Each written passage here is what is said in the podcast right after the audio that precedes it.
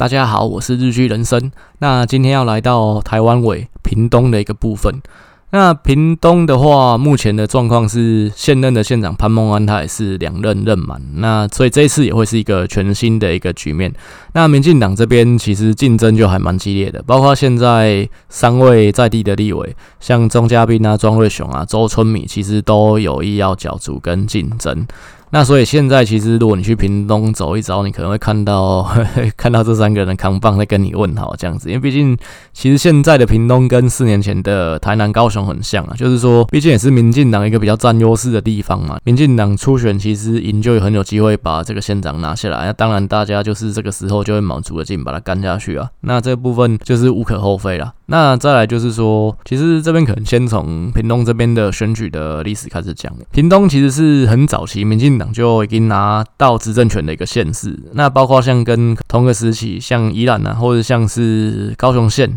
还是像是彰化县，大概或台北县这些地方，都是民进党早期第一批攻下的县市。那在民国七十八年的时候，苏贞昌就就已经选上县长了。那不过他选连任的时候失败，因为碰到武则元。其实武则元也是一个蛮有名的历史的政治人物。那他那个时代，其实苏贞昌那次选书是蛮让很多人扼腕的啦。这个其实也是有点让苏贞昌有一个悲剧英雄的一个形象出出现这样子。因为武则元其实他的一个风评其实蛮两极的，包括说他那个议长叫做郑太极。那郑太极那时候有一句名言叫做“过高平息，杀人无罪”，因为毕竟他真的有杀人。那他 在讲这句话，我都在抖，就是因为当时其实郑太吉，我记得他是带人去杀了另外一个议员，然后而且是在人家的母亲面前把人家干掉。后来他也真的被判死刑，不过呃也隔了一段时间没有执行，最后去把他执行下去，把他毙掉的是民进党上台之后，是陈定南当法务部长的时候，武则元他当屏东县长也没有当满，因为他就发生了四变头抽水案的弊案，然后就会被俩给关啊。所以武则元讲到他就不得不讲到连战了，那因为毕竟他跟连战也是有点关系的。如果说大家可能前几年看过一部国片叫做《血观音》的话，呃，你会看到里面有一个 彩蛋。就是不知道是汇款还是杀小的一个三六二八万这个数字，其实这个数字是在致敬连战跟武则元，就连战好像不知道是拨一笔钱给武则元，不知道去做什么，忘记了那。呃，就是被发被民进党立委发现了，然后不应该不是立委，那那几个应该是国代吧？那个好像其中一个是那个赖金林啊，就是赖品妤他爸，对，就 揭揭发了那个揭发了这个事情。那三六二八万跟武则元跟连战的一个联系大概是这个样子。好，那所以武则元他其实就没。然后也没当到稳嘛，那后面就是又被苏家全引走了这样子啊，所以从苏家全之后，苏家全、曹起宏，然后潘孟安三个人都当了两任。其实民进党已经在屏东县坐满，其实连续执政了二十五年，半个世呃算四分之是一个世纪这么久，这样的一个时间也是很容易会有钟摆效应发生的，大概这样的一个时间点，因为毕竟。像高雄，其实大概是民进党执政二十年左右。那韩国瑜就是平地一声雷的冒出来，然后抢走了执政权。其实这个部分对民进党来说，一定有这个钟摆效应发生的一个危机存在。那好在是说潘孟安其实这两任他的满意度都非常的高，包括他去其实他去年在天下的那个满意度调查甚至还是第一名，所以说这个部分也会有利民进党他的执政再继续延续下去了。那这个是民进党下一任算是要上台的人，也是一个有利的地方。那再加上国民党这边也没有太强势的人选啊，所以说。其实目前看起来，可能民进党这一次再继续延续下去，这个执政的可能性还蛮高的。那屏东这边，其实去年的立委选举就是从三席被缩成两席，那其实这也是释放的一个讯息，就是说屏东这边人口有减少嘛。要从可能早期屏东这边的一个立委选举这边选区的划分，其实有故事可以讲。其实当时二零零八年在改成单一选区两票制的时候，但有些县市像是新竹县啊、新竹市啊，当时就只有一席嘛，那当然就是整个县市就是一个选区的无话可说，而复数其次的情况就会有摆不平的问题。那像屏东就是一个很晚才敲定方案的一个县市。那当然，因为毕竟民进党有民进党想要的方案，国民党有国民党想要的方案，所以最后摆不平。那最后这个决定的方法呢，也非常的传统，就就是 猜拳，当然不是，就是抽签决定。那抽签的代表呢，当时呃，民进党这边就是行政院长，当时的行政院长苏贞昌，那国民党就是立法院长王金平下去抽。那以民进党这边他们希望的一个版本，当然是说三席这边民进党都可以有享有优势，都有办法稳稳的拿下。那国民党这边当时的一个版本呢，其实就是说，因为最后抽签的结果是王金平赢了，所以就是屏东这边立法呃立委的那个选区划分是以蓝营希望的版本。屏东市这边周边是一席嘛，那这边相对来讲比较难，国民党可能就是可以保有一席。那确实这一席王金士也从二零零八到二零一二都有拿下来。另外就是屏东县一选区的部分，当时被称为是蔡豪保留区啊，就是这一席就是蔡豪比较强的区域。那蔡豪就是一个无盟的立委嘛，跟王金平关系也蛮好的。如果说蔡豪在屏东一选区这边有攻下来的话，屏东算是整体来讲是绿大于蓝，但是他立委有办法蓝的选到两席，然后绿的只有一席。呃，屏东三选区就是绿营保留区嘛，就是。最深绿的乡镇都划分在这边，这样子。屏东山也是潘孟安之前原本的那个选区啦。但是呢，其实有的时候人算不如天算呢。最后 真的，二零零八年那次选下来，苏家全的侄子苏正清 意外的击败了蔡豪。那这其实也是民进党在民进党二零零八年那次。是输个痛口，只只赢了二十七个立委，区域的部分只七十三个选区只赢了十三席。那唯一的一个亮点，唯一的一个意外打败对手，就是每个区其实每个区域都是意外被打败，就只有那席意外的打败对手，就是唯一的亮点，就是苏正清打败了蔡豪。那苏正清也一直就是立连任立委到现在这样子。二零二零是重新去划分选区，那会有这个那个时候重划，也是因为二零零八年改成单一选区两票制的。当时的一个弹珠就是说，两两党的讲好，就是十二年不去改选区的划分。那所以说，就是二零二零就是第一次去调整，调整的结果就是高雄跟屏东各少一席嘛，然后新竹县、台南这边各多一席。但民进党这边当时的一个安排就是说，对民进党来讲，讲真的，这样子去就屏东县来讲啦，其实民进党嘛无吃亏啊，因为。本来的一个划分，其实大概屏东市这一席就是蓝的比较有利。其实原本应该就是蓝一绿二，那你现在重划变成是两席都是绿的比较有机会拿下。讲真的，民进党并没有吃亏啊。但是因为二零一六年屏东市这席钟佳宾也把它攻下来，所以就变成当时三席都是民进党的。那高雄也是九席都是民进党。那民进党当时的一个内部的。协调就是说，看谁愿意退让，啊，退让的那个人，民进党会把他放在不分区里面。那放在不分区，就是对乡亲有一个交代，就是说，诶、我们并没有，就是让你们这个县市少一席，我们那个这一席还是留在不分区里面。至少在这一届里面是是会这样子的。高雄这边就是管碧林退让嘛，所以管碧林在不分区里面啊。屏东这边的话，当时是苏正清要退让，其实原本也是要把苏正清放在不分区，但是好死不死呢，苏正清那个时候又发生了陈陈美材料掏空案。呃，其实这个是蛮灰色的一件事情啊，因为。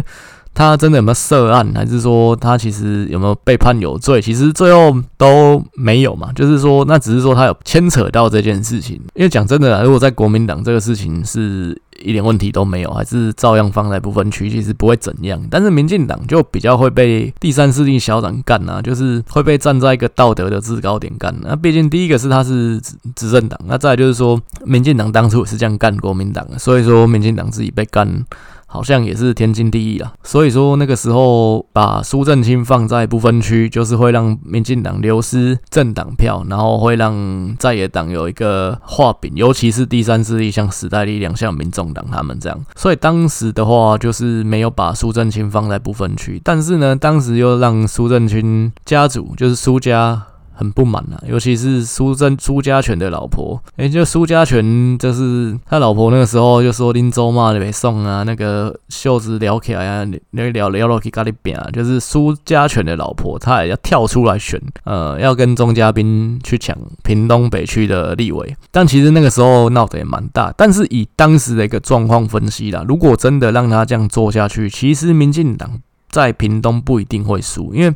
苏家全的老婆，她毕竟不是一线的政治人物，那她有多少的影响力？我是认为应该有限。真的让她选下去，受伤最大的是苏家全，那就真的会晚节不保。因为苏家全在民进党，他也算是一个咖，毕竟他当过两任屏东县长，选过一次台中市长，跟胡家胡志强选输了很输，只输三万票而已，虽败犹荣。然后他当民进党的秘书长，也跟蔡英文配合也蛮好的。那几次补选都选得很漂亮，然后当甚至当到民进党的副总统候选人，然后也当到立法院长这样的一个资历的一个政治人物，你最后管不住老婆，然后就是成为一个民进党的罪人，因为民进党的支持者其实是非常痛恨被股仔。像杨秋兴，其实当时就被民进党支持者干到翻掉。民进党支持者很痛恨说，那个你自己为了私利自己跑出来选，然后最后害民进党整个翻掉的这种民进党支持者，基层是很讨厌。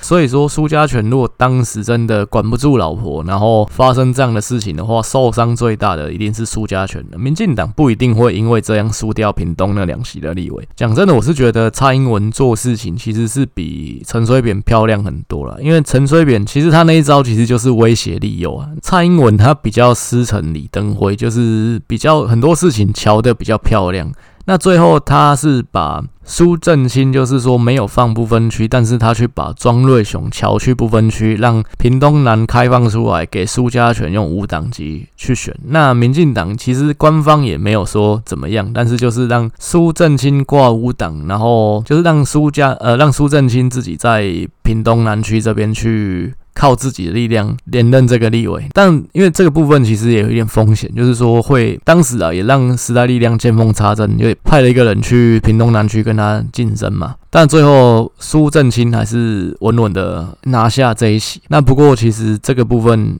但也是会。有一些负面的影响，就是也是会给第三势力还是有画饼去操作。不过这个部分最后这个操作是都就是算是两全其美，没有去伤到苏家这边的感情，然后也最后民进党也没有。撕掉席次。讲真的，如果说要更硬的做法，其实民进党就是不要去管苏家全的老婆去闹，就是依照原有的步调去选举，其实不会怎么样。这是蔡英文他乔事情漂亮的一个地方。我先不讲他当总统之后的事情，他在当总统之前，他其实当民进党的党主席也。干了快要就是快要十年左右的一个时间，就从二零零八到二零一六这段时间，这中间其实呃，我一直很推崇金普聪的一个点，就是这个人是一个非常厉害的政治人物。他其实在于一些算计方面，其实是非常的精明的。他其实很多是在前面那几年，尤其是马英九第一任的时候，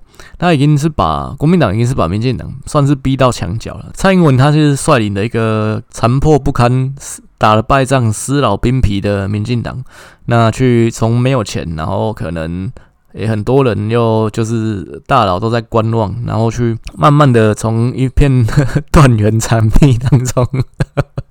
把民进党慢慢的带起来，带到回到恢复元气，可以跟回到甚至重新执政。那这中间其实也很多危机，就是国民党很多呃金浦聪有很多见缝插针的地方。他去让民进党自己内讧，其实非常多非常多这样的例子，包括五都那时候升格二桃杀三士，想要让民进党在高雄、在台南都有内斗。二零一二甚至那次立委选举的时候，也有发生一些插曲，包括说可能那个时候简兆东发生什么呵 呵造逃的事情嘛，然后诶明明很稳的一个立委，那因故不能再选下去，诶其实蔡英文的危机处理也很好，马上就协就协调出了何新存去选，然后民进党这边也没有因为人选摆不平发生什么事情。但你外面看，你会觉得这个风平浪静，好像是理所当然的。但是它其实湖面下的那个危机其实是非常多的，从内到外，国民党其实是带给民进党当时啊非常多的压迫跟就是一些见缝插针的事情。那但是蔡英文都一一的稳住这些呃这些乱局，让这些危机最后后没有崩溃。那其实这个部分真的我觉得守得非常稳，当然还是有可能守不住的地方，像杨秋兴最后还是脱党了嘛。可是杨秋兴最后也没有给民进党带来太大的伤害啊，最后反而杨秋兴是变成是抢国民党的票，对，蛮奇怪。但是最后其实蔡英文，我是觉得蔡英文在收事情这一方面啊，其实他有李登辉的精髓了。然后，其实很多事情敲的是漂亮，我觉得这个东西不是做事而已，是做人，其实也真的是蛮重要的一件事情。所以最后这个乔下来是让苏家没有意见，但是就是好死不死，苏家权 又发生了收狗案，这就是神仙也救不了你。我是认为这个事情在发生，那苏正清就。政治生命就完完了啦。虽然说他本来其实也是有机会在挑战屏东县长的一个潜在人选，包括二零一四他也是跟潘孟安去竞争过一次嘛。只是那个时候潘孟安实力啊、人望啊，其实都比他强，所以他抢不过潘孟安。但是一般那时候公认是潘孟安之后，苏正清就有机会是下一个县长的人选。但现在看起来，苏正清应该不止县长这边没机会，他可能下一次立委应该嘛行都输了。所以说。苏正清的一个政治生命，我觉得应该是玩完了。好，那回到民进党这边，那民进党这边现在三个潜在的人选，就是区域立委钟佳滨，然后再来就是两个不分区立委，包括被乔进不分区的庄瑞雄，然后跟周春米。那我是认为这三个人的竞争，其实跟四年前台南、高雄算有一点不一样，就是说。第一个，这三个人其实强弱是有差别的，然后再来是说，就算真的拼到初选，那最后其实也是乔德龙的，因为其实现在就是屏东就三个位置啊，一个县长，两个立委啊，其实这三个人分刚刚好嘛。庄瑞雄其实被乔进不分区，其实对他来讲是比较不利的，因为毕竟不分区其实要经营地方就比较困难。那像为什么陈其迈最后被韩国瑜翻船的，很大的一个原因也是因为他虽然是高雄。还是在当立委，可是他那两次都是当不分区，因为也是被乔进不分区了，不然原本他也是要选三民那边的。那只是陈菊去进去瞧说，最后是李坤哲选嘛，那不然他其实应该也是要选三民的立委。那因为他就是当了两任的不分区，他不是区域的立委，所以说他其实离选举这件事情有点久远了。然后再就是他也跟基层会比较，你没有选，讲真的跟基层会比较疏离一点呐，包括说跟庄脚还是说重要人士啊这些的。当然红白铁你是都会跑，但是区域跟不分区这个身份，你有没有下去选这个选举还是有差别。那再来，其实庄瑞雄他本来的一个实力，其实讲真的，我是觉得也没有到很强，因为他其实本来就是台北这边的政治人物，台北的市议员啊，下去他虽然是回乡参选啊，不过他那次选，你看他是继承潘孟安的选区，屏东第三选区是最绿的，呃，是屏东三个区最绿的一区，可是他其实票开出来不好看，那当然是因为当时其实绿营这边算是有分裂，就是有一个。别人下去就是再出来竞争，但是他其实这一块顾得不是很稳。那这个跟他空军型的政治人物有关系。毕竟庄瑞雄其实就是一个比较像名嘴的政治人物，他不是那种可能深耕基层型的，所以他在深绿选区本来就顾得不好看。加上他现在要被乔进不分区了，其实他要跟钟嘉宾去拼，我是觉得啦，也会比较吃亏一点啦。因为钟嘉宾他是。之前原本就是超级红的副县长，然后他也是学运出身的。其实他在基层，在屏东这边也算是耕耘了蛮久的。那他形象也不差，然后再就是他是攻下了民进党最难攻的屏东市这一区。其实这个部分也算是一个大功了。虽然说二零一六年民进党是势如破竹，不过。其实你要去攻王金市这一区也不是那么容易的一件事情。其实我是觉得钟佳滨的实力会比庄瑞雄好。那另外一位周春米，他是也是不分区，那他还当了两任，但是他是潘孟安属意的接班人。然后另外他的形象也比较像是蔡英文会喜欢的那种。但是这个部分我是觉得他跟周钟佳滨都是。新潮流的，所以其实这边是不是新潮流有可能先乔一个人，这可能就是要再观察。那我是认为这三个人实力其实是有差别，因为周春米讲真的，他也是形象派，那也是比较偏向是都会型的这样的一个政治人物，他也没选，真的没选过举。其实钟佳滨还是这三个里面最强的。那如果说真的最后，诶选下来，其实庄瑞雄就是回去再选现在被苏正清拿去的屏东南区立委就好了。那周春米他不分区当了两任了，他要再继续当立委，势必要去选区域，他就去钟嘉宾的那一区就好了。这部分都是瞧得平的，就是位置够，然后而且三个人，我是觉得有明显的一个强弱，跟四年前的情况，台南、高雄的情况比，可能我是觉得屏东现在现况这边是比较好一点，是比较能够处理的。当然，因为上一次其实像台南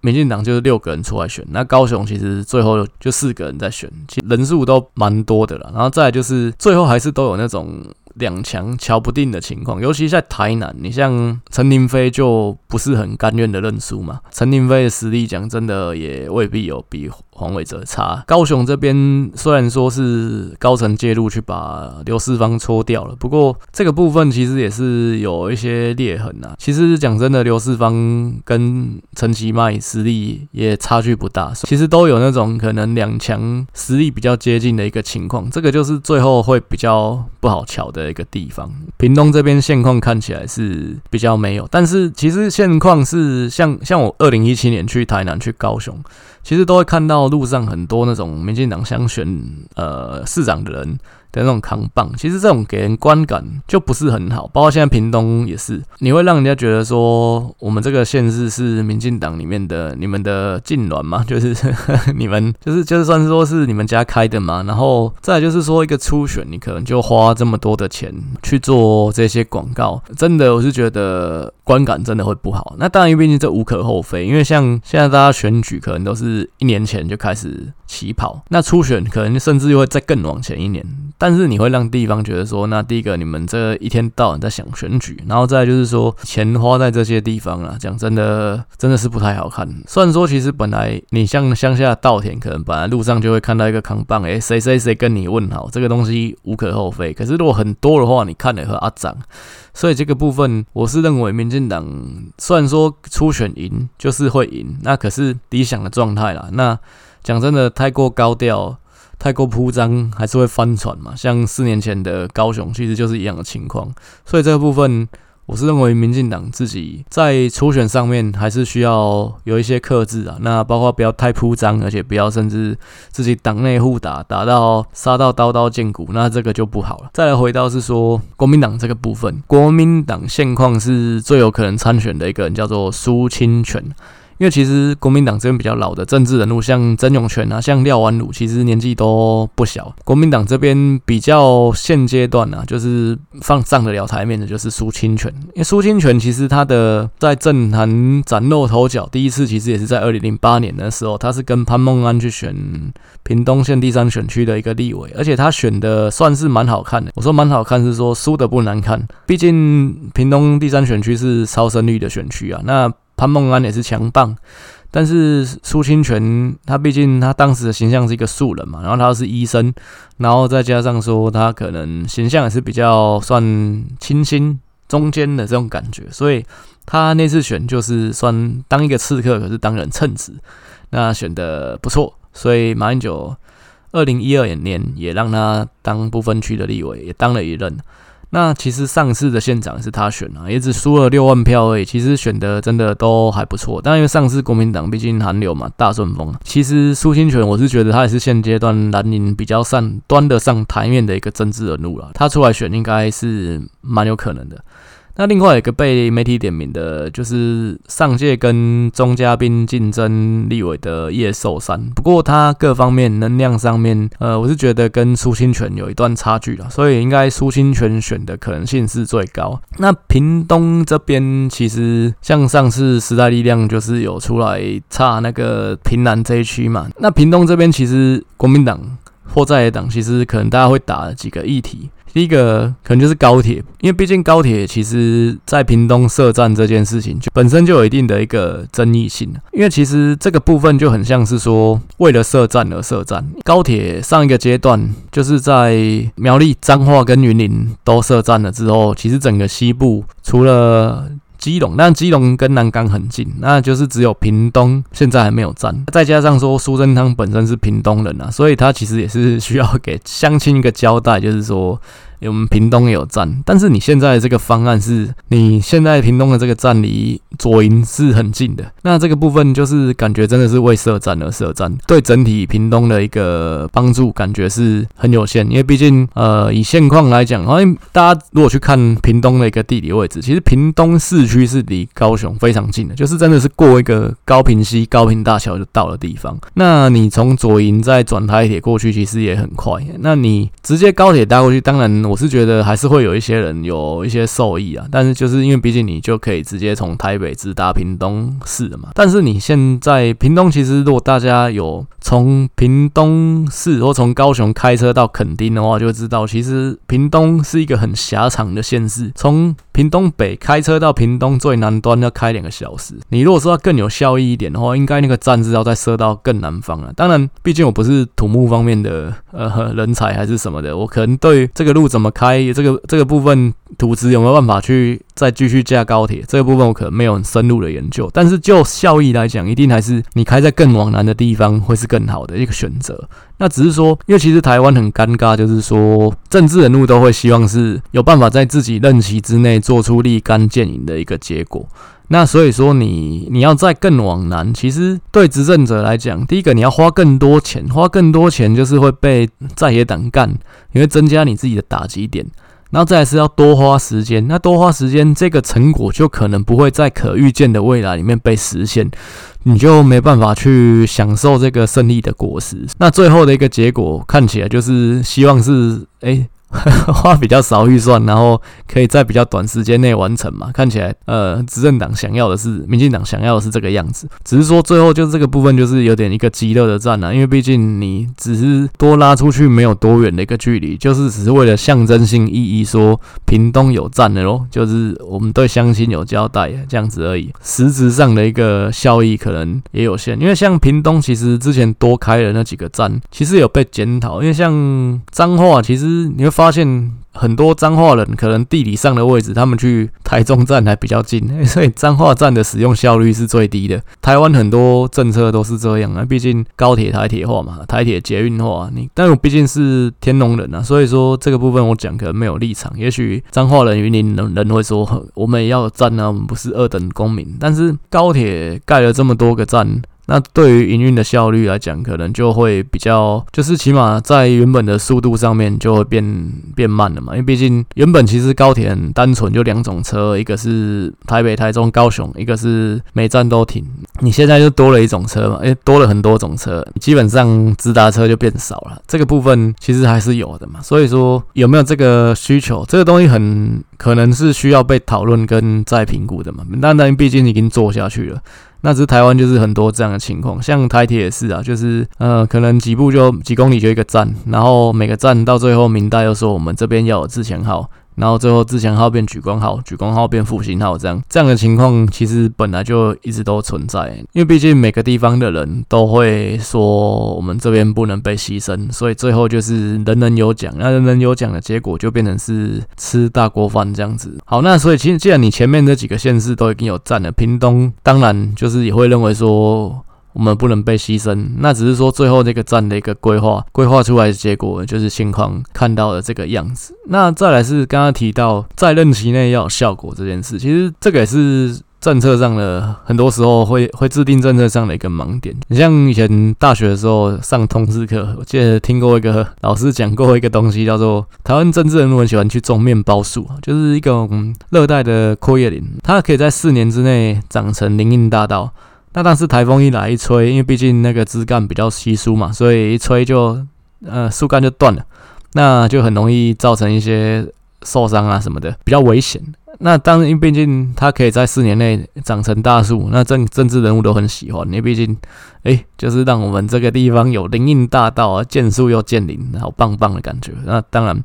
这个就很受政治人物的欢迎嘛。其实就现况来讲，这也是很现实的问题啊，因为你要去为地方破坏一个长期的一个 远程的目标，然后结果最后不是在你任内享受到这个果实，就像现在大家很常去讲什么黄大洲，说黄大洲种了很多树，最后都后人在乘凉。这一样的事情，其实大家都不希望是这样嘛，一定是希望是说成功要在我。其实政治人物都是这样，成功要在我嘛。我种的东西，我要在我的任内看到结果。那这个部分无可厚非啊。那所以说，你要说真的很有心去为做一个很长远的一个规划，我想说，这个可能就是心有余力在做的。当然，我们不能说可能大家都是很自私，其实。讲真的啦，很多政治人物你会出来搞政治，我们不能说他一定就是为了私利还是什么。其实很多人真的一开始是有那个理想性在的，那只是说最后毕竟理想还是要跟现实妥协嘛。你太理想就是一个左交啊，那你最后一定还是会被时代给吞没了。我相信左交是走不远的啦，所以说你最后一定还是要去妥协。那只是说妥协的结果。呃，你要妥协到什么程度？有没有办法在妥协之余，还是推动大家前进？我觉得这个才是最重要的。那回到屏东这边呢，其实这几年黄国昌在屏东也抢了很多的版面。包括说，可能有一个大家这个应该得新闻奖的一个照片，就是他的背影，然后在在一个下雨的晚上，淋淋雨啊，感觉一个坚毅的眼神在看着呃屏东这块大地，感觉很哀伤这样子，然后就觉得这个东西真的作秀做过头。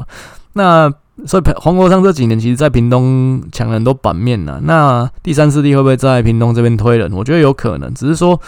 第三势力，呃，对于整体选情的一个影响，我觉得非常的有限。因为毕竟像上次时代力量推了一个人在屏东南区选，结果最后票也不高嘛。毕竟乡下地方要经营不是这么的容易啊。黄国昌这个人，我是觉得他是非常聪明的一个人，他懂得他他想要什么，然后他。他要去做什么，得到大家怎么样的一个反应，其实他都是计算过的啦。其实就有两种可能，一个是他真的是一个学者当太久的人，所以他很多事情想得太理想化；然后一个是他本来就知道这些事情是理想化的，那只是说他为了他知道他的受众是哪一群人，所以他也要为了得到他们的一个掌声、他们的支持，所以他必须去做这些哗众取宠的事情。包括说，可能其实他也知道说他的受众就是一群偏向，其实就是比较左交啦，然后比较年轻，然后可能。社会历练比较短的一些年轻人，呵 呵这样讲，我自己也在卖老，呵呵呵呵这真是对不起了。我在十年前也是这样的人。呵呵那这个黄国昌，其实这我觉得两种都有可能，只是黄国昌他很多的想法真的是，或他的一些做法，其实比较。太过理想性，因为毕竟我讲真的，像例如说他去关注屏东什么养鸡场污染，还是什么一些什么垃圾掩埋场之类的问题，那其实中国自古以来有一句话叫做。赔钱生意没人做，杀头生意有人做，这其实是一个至理名言的，包括放到今天都一样。你像古代卖盐、盐销，这其实就是一个杀头的事情，因为盐是国家专卖，是国家财财政的一个重要来源。那但是你盐销，就是一些地方的人士，他有办法结党营私，然后当你大到诶、大到不能倒，就是当你够大的时候，官府也不会把你怎么样。可能官府还会找你来去 喝酒聊天，去青楼里面玩一玩这样子，这是自古以来都是这样的。那你说像可能高污染的养鸡场、养猪场、垃圾掩埋场这些，其实但不可能是在人多的地方嘛，那一定是往那种人少的乡下去跑。那只要是有有钱赚，这个部分一定有人做，而且最后做到最后都是可能会跟跟地方的派系跟甚至跟黑道有关系。这些东西你要说你要一刀切去把它消灭。去说为什么政府都不管吗？这个部分其实可能真的第一个鞭长莫及，取缔的成本太高。再来就是说这些东西本来就是还是会有这个需求性，因为垃圾还是要有人处理嘛。那可能我们还是要吃便宜的鸡、便宜的猪嘛。这部分都是有这个商机。存在的，那就会有人去做这个生意啊。我们只能说是慢慢的去改善。像其实我觉得台湾呢，现在跟二三十年前比起来，其实很多东西都是有在进步的。那很多东西以前看起来是习以为常的事情，其实现在慢慢消失了。例如说，起码在台北，你可能就比较少看到说，可能在骑楼里面停车还是什么的，这部分可能就比较少。那这部分都是慢慢的去改善了。但是你要说，哎，不行，这个东西。法律上就是不允许的，为什么会有呢？这个部分政府在干什么呢？这部分我就觉得真的是太过于高标准、唱高调了。黄国昌他这么聪明的一个人，讲真的很多事情，我是认为就是还是刚刚讲的，第一个是他真的是一个弹头学者，然后第二个是他明明就知道，但是他明明知道不可能。那他也知道他的受众喜欢他做什么事情，所以他就是做他们喜欢的事情，去博取他自己的政治声望跟声量这样子。其实我觉得这几年，你说民进党也是对他有些反制的，包括说可能去搞一些梗图啊什么的，因为梗图其实画得蛮好的啦。就是黄国昌啊，就是说我要杀蟑螂，然后去把房子烧掉。这图他自己这是蛮传神的，但是我说哪一张图，搞不好真的有人听听懂。这所以我就觉得黄国昌这个人啊，虽然说我一开始就是也是觉得不讨厌他，但是。后来真的越来越讨厌了。我就觉得黄国昌既然这么喜欢屏东，自己何不来选个屏东县长呢？我相信他又不要，因为毕竟镁光灯太少了，在国境之南可能没有太多人关注。他要选的是选双北啊。对不对？所以我是觉得这个部分还是对黄国昌有一些维持跟抨击啊。当然，这个部分就是蹭一下他的声量这样子。那其实，但是其实这些东西，诶，其实蛮神奇的，就都没有烧到潘孟安的。其实潘孟安，我是觉得他这个部分也真的做人，应该做人是成功了。然后再来，他其实公关方面守的也是蛮好的。那当然，潘孟安其实这一次，我之前也一直提到，民进党蛮喜欢在第二任任期过半之后把人。